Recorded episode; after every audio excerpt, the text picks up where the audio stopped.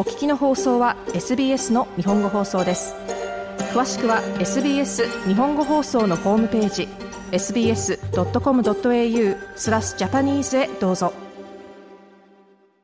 まいさん、こんにちは。こんにちは。よろしくお願いします。はい。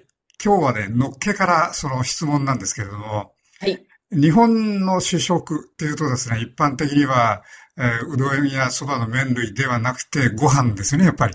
そうですね。そうですね。は日本人は。はい。オーストラリアの主食っていうのはどうなんでしょうね。パンなんでしょうかね。それとも肉や野菜なんでしょうかね。なるほど。いや、私の中では、うん、パンと言いたいとこなんですけど、やっぱりオーストラリア人はお肉かなと思い、お肉とね、サラダっていう感じのイメージが強いんですけれども。うん。オージーバーベキューっていうぐらいですから、やっぱりバーベキューですかね。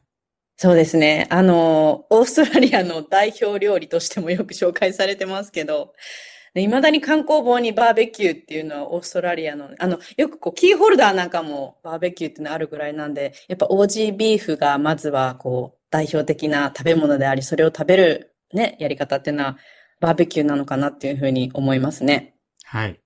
それでは、本日はですね、その肉の話からいきませんか？そうですね。ちょっとあの、実は長い間こう、リスナーさんからもすごくリクエストが多かったのがこのオージービーフだったので、今日なんかようやく皆さんに紹介できるなと思っております。はい。ね、オージービーフっていうのを皆さんもう日本にいらっしゃる方ももう聞いたことがあるワードだと思うんですけれども、まあ、ちょっとその日本の売り方とオーストラリアの売り方がなんとなく違うんで、まあそれはちょっとゆっくりお話しするとして、まずその、オーストラリアってその100カ国以上にまずこの牛肉を輸出してるんですね。で、オーストラリアの牛の数って、中尾さんすごい多いのご存知ですか？っていうかまあ、よくこうね、ドライブ行った時もほとんど牛と、牛か羊なんですけれども、うん。昔はオーストラリアの羊の数はですね、人口よりもずっと多いとかいう話だったんですけども、牛も最近は随分増えてるので、ひょっとして牛の方が人間より多い、そんなことはないですかね。いや、もうまさにその通りです。もう、もう全然はるかに超えてます。だいたい今のところ2900万頭なので、もううあの、一人一頭、いつでもっていう感じなんですけれども、まあそれぐらいね、あの、オーストラリア人も誇りを持っているというか、オージービーフに対してのこう育て方ですとか、美味しく食べる、まあいろいろこうすごくこだわってるなっていうのをオーストラリアに来て感じましたね。うん。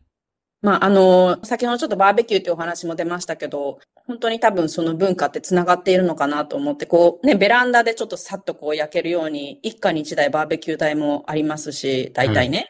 で、はい公園に行けばこう無料ですぐにパッとこう使えるバーベキュー台もあると、ちょっとチラッと見てるとみんな本当にスーパーで買ってきたオージービーフとかソーセージをシャシャッと焼いて食べてるぐらいなので、まあ、ちょっとこのオージービーフについて日本人もぜひオーストラリアにいらっしゃる方は、あの、いろんな部位があるので、これを美味しく食べていただきたいんで、今日ちょっと、あの、一緒に勉強していただけたらと思うんですけれども、はい。はい。まず、あの、オーストラリアで、マーケットでもね、スーパーでも、こう、綺麗に部位に分かれてますよね。はい。で今日は、ちょっとその、バーベキューですとか、ステーキをするときに、どういう風な部位が美味しいかなっていうのをご紹介して、で、あの、次、次回はもう少しこう煮込んだら美味しい部位っていうのもあるので、ちょっと特集こう二つに分けてご紹介しようと思います。はい。お願いします。はい。で、まず一つ目です。あの、これは皆さん聞いたことあります。サーロインですね。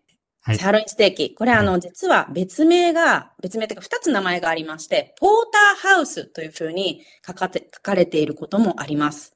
多分ステーキ屋さんによっても、マーケットによっても、あの、名前がどちらか書かれているんですけど、サーロインというのは一番こう、背中の一番上の方にある部分のお肉でして、実は最高の肉質を誇る人気の部位でもあります。あの、オージービーフといえど、まあ赤身だけでもなく、ちょっとしたこう霜降りも程よいバランスで、あの、なんでサーっていうかっていうと、国王がこうあまりの美味しさに、あの、サーと名付けたのが名前の由来って言われているくらい、ああ、本当ですか、それ。はい、一番美味しい部位というふうに、うんあの、言われております。はい。はい。で、次にですね、アイフィレ。これも多分聞いたことがあると思うんですけれども、アイフィレっていうのは、このサーロインステーキの、まあ、横というか一部にあるお肉なんですね。まあ、隣り合わせになっています。で、これも実は別名があって、テンダーロインというふうにも言われてます。で、このアイフィレっていうのは本当にこう脂肪が少なくて、あの、ステーキ屋さんとかに行ってもこう、ちょっとこう小ぶりで、本当に柔らかい赤身がこう、赤身のね、こう赤汁がじゅわっと、あの、出るぐらいの美味しいお肉なんですけど、まあ、やっぱ牛一頭からちょっとしか取れないので、こちらも結構こう、最高の肉質を誇る貴重な部位と言われてます。そうですよね。いつも美味しそうなんですけど、高いんですよね。そうなんですよね、アイフィレは。私も実は、あの、個人的にはアイフィレが一番大好きです。あの、の色からいいんじゃないですか？そうなんですよね。ただこれ、二つ食べられる実は、あの、部位があるんですね。今のサーロインとアイフィレ。うん。これが T ボーン、T ボーンです。多分皆さん見たことあると思うんですよね。あの T 字の骨の形をして、その両側にこうお肉がついているのよくマーケットですとか、スーパーでも売られてるんですけど、あの T ボーンステーキとかよく書いてますけど、これはサーロインとこのアイフィレがくっついているので、二つの違う美味しい部位が味わえます。なので、うん両方こうみ食べ比べることもできるので、私は結構 T ボーンおすすめです。はい。はい。そして次にですね、これもよく聞いたことがあると思います。これはリブです。で、あの、リブって言っても、まあ、リブフィレっていうのと、リブアイっていう二つがありまして、まず、リブフィレっていうのは、大体、あの、スコッチフィレっていうふうに言ったりもするんですけれども、これはさっきあの、サーロインとかアイフィレとか言っていた、その隣にある背中の部分なんですね。これも、あの、柔らかくて火が通りやすいので、まあ、ステーキですとか、あとあの、ローストビーフにも使えます。うん。リブアイっていうのは、このリブロースのフィレの中から取れる一部のお肉で、あの、多分リブアイって結構ステーキハウス行ってもそうなんですけど、こう骨付きでドンとこう豪快に焼いて、で、それをこうちょっとこうスライスして、あの、提供されたりですとか、あとはまあ、あの、本当に家でももう、脂肪もほとんどなくて赤身が楽しめるので、結構リブアイを皆さん買って焼かれる方も多いと思います。あまあ、こんな感じで、ちょっと今日はステーキだけなので、あのー、だいたい焼いて美味しい部分を紹介したんですけれども、あの、なごさんどれか好きな部位はありますか？あ。やっぱりアイフィレが一番なんとなく私は、特に私はちょっとコレステロールが高かったりしてますんで、ちょっとやっぱりそれが一番いいかなと思ってますね。そうですね。オーストラリアのお肉っていうのはやっぱり赤身が多いので、本当に健康的にもすごくいいお肉なので、まあ、食べて痩せるっていうことではないんですけれども、やっぱり結構バランスのいい栄養素の入ったお肉なので、ぜひ皆さん、あのね、アイフィレももちろんですけれども、オージービーフを食べてみてください。はい。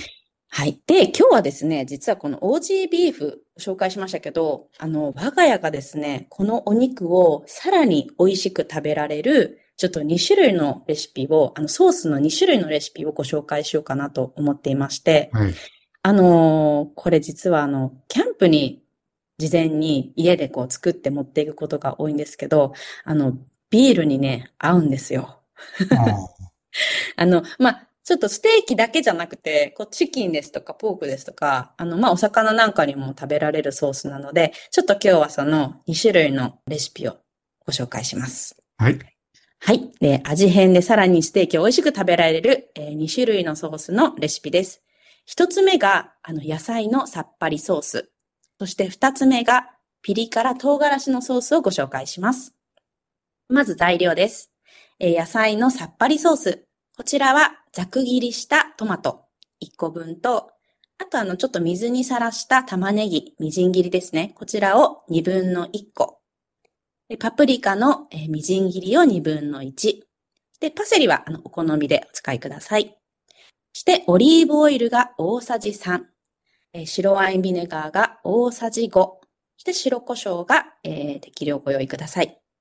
次に、えーピリ辛唐辛子のソースです。こちら材料が、水にさらした玉ねぎのみじん切り。こちら4分の1個。そして、えーニンニクのみじん切りを1かけ。乾燥唐辛子。こちらのスライスしたりですとか、みじん切りにしてご用意ください。で、オリーブオイルが大さじ2。蜂蜜が大さじ2です。で、材料はあの、結構被っている部分もあるので、本当に同時に2種類作れるかと思います。で、作り方なんですけれども、それぞれもうこれソースなので、あの、どちらも同じなんですけれども、まあ、最初にそれぞれ材料を切ります。で、切った後に、こう小さいボウルの中にそれぞれの材料を入れて、すべてよく混ぜてください。で、冷蔵庫の中で、まあ、だいたい30分ほど漬け込んだら、お野菜のちょっと水気も出て、よくこうオリーブオイルですとか、あの、蜂蜜なんかと混ざり合わすので、それを冷蔵庫の中で30分ほど漬け込んだら出来上がりです。あとはあの、ステーキ、お好きなステーキと一緒にお召し上がりください。以上です。いかがですか？お話で聞くと簡単そうなんですけども。簡単なんでしょうか、本当に。まあまあ、切って混ぜるだけなので、はい。大丈夫だと思います。どうもありがとうございました。はい、ありがとうございました。SBS 日本語放送の Facebook ページで会話に加わってください。「LIKE」「いいね」を押してご意見ご感想をお寄せください。